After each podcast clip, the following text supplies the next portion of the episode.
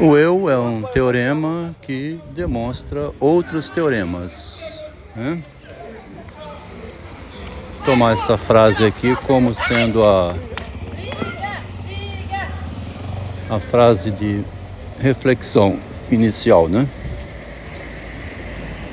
O eu é um teorema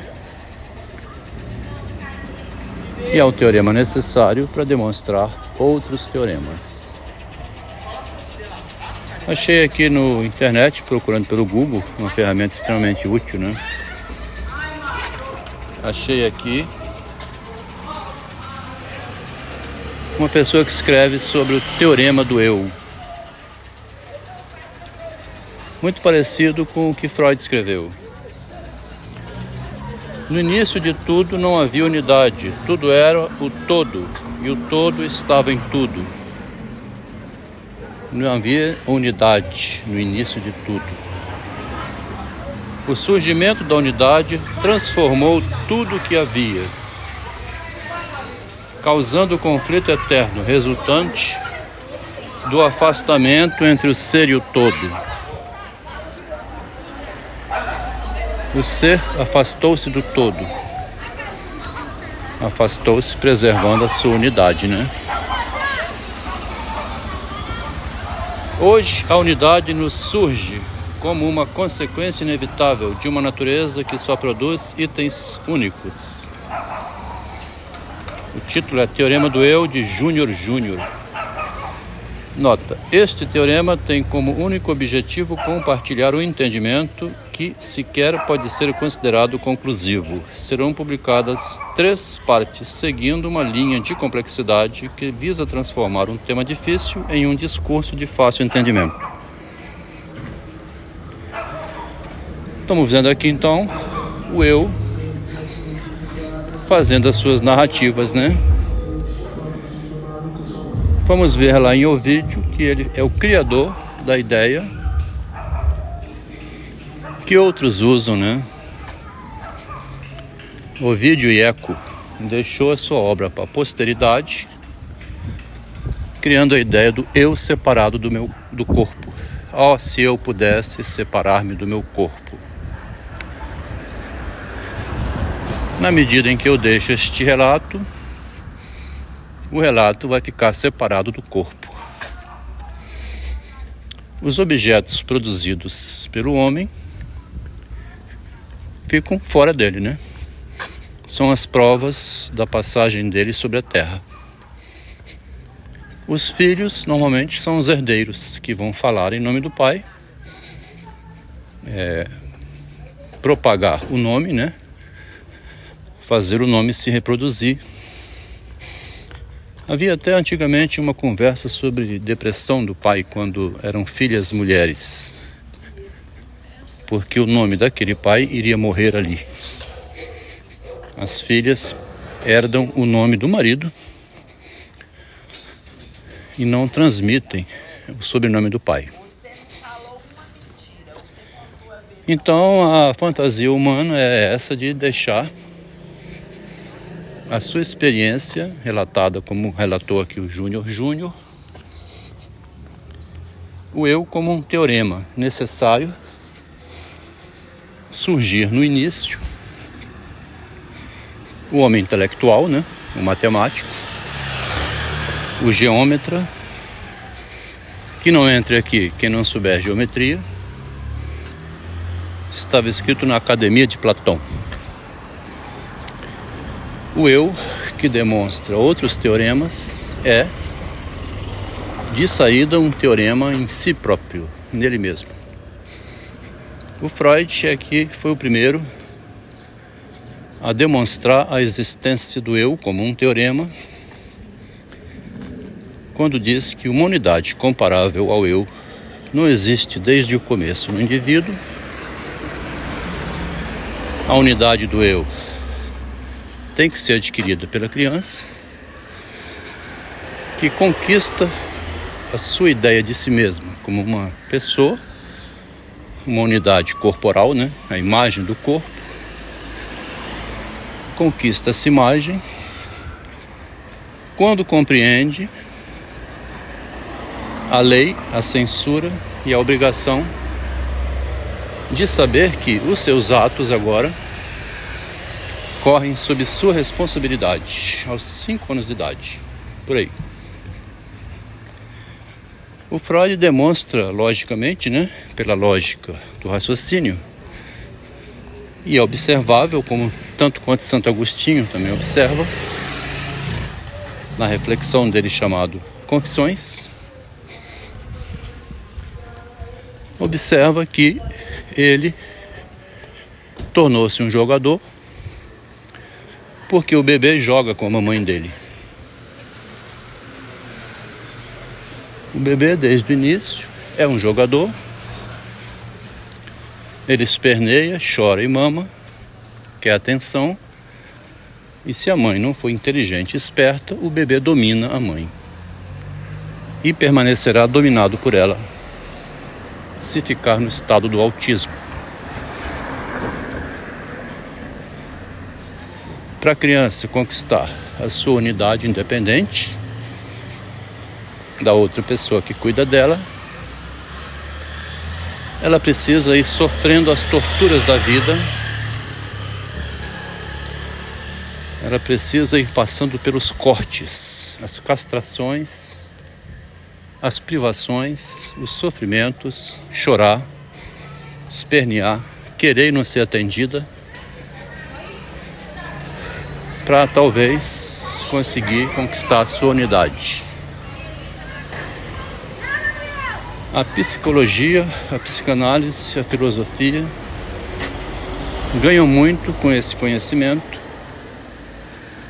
se ele for mais disseminado, mais bem estudado pelos que agora estão passando por essa transformação social chamada feminismo. Na constituição psicológica da mulher desde cedo. Ela compreende a sua posição relativamente ao homem como aquela que a garotinha de 5 anos se impõe aos meninos, dá as ordens aos meninos e que os meninos obedecem por cópia até do padrão cultural, né? Tanto a menininha quanto o menininho,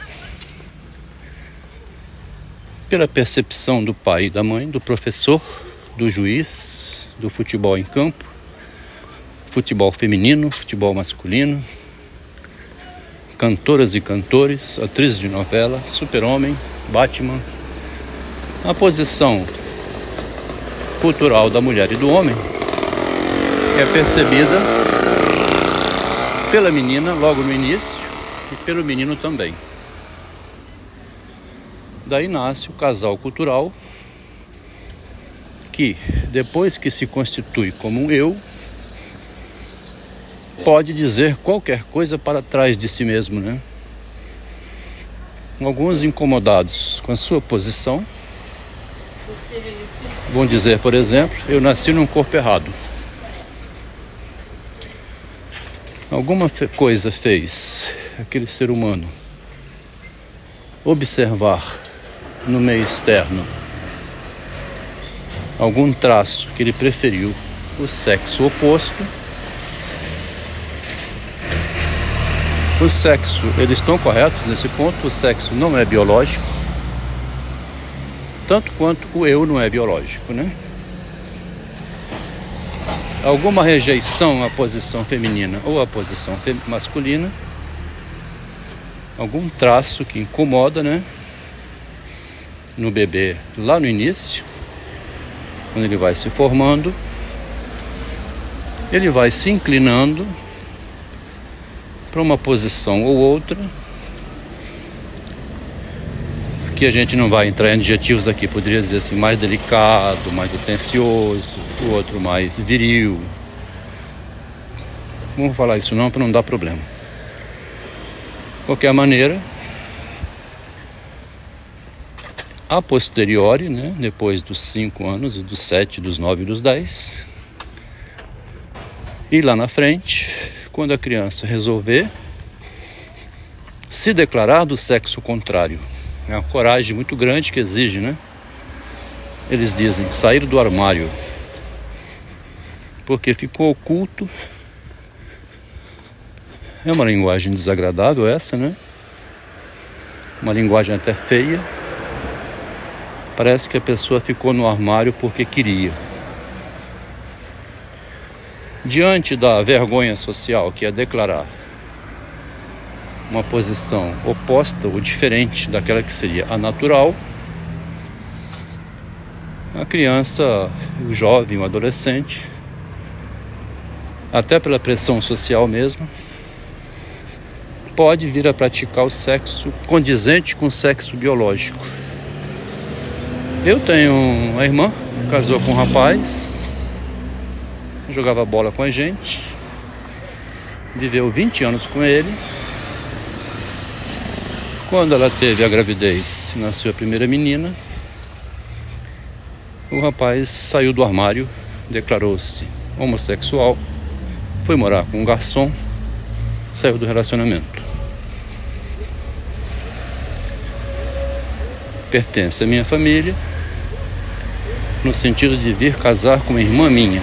Muito bonito, rapaz atencioso, muito boa pessoa que a sexualidade ficou contida e veio a ser declarada bem mais adiante.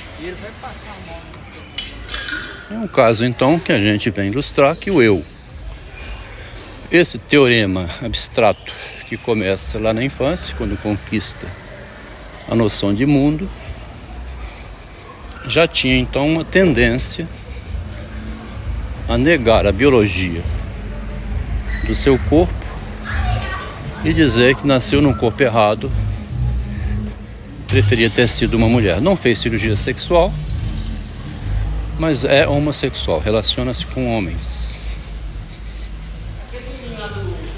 Assumiu a sua posição. O texto aqui vem dizer então que se a gente começasse a estudar a formação do ser humano a partir desse textinho aqui tão simples, teríamos uma convivência um pouquinho melhor na sociedade.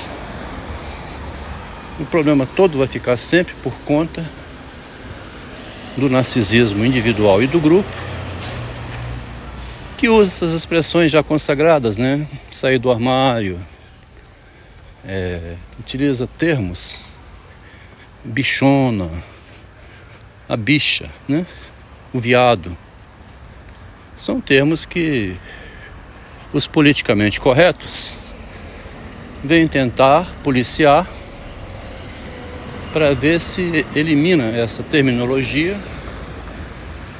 que é sempre negativa em relação à escolha sexual, né? é repressora, impede que a pessoa se declare logo.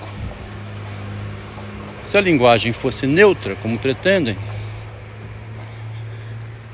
talvez a escolha sexual mais na frente fosse menos massacrante, né?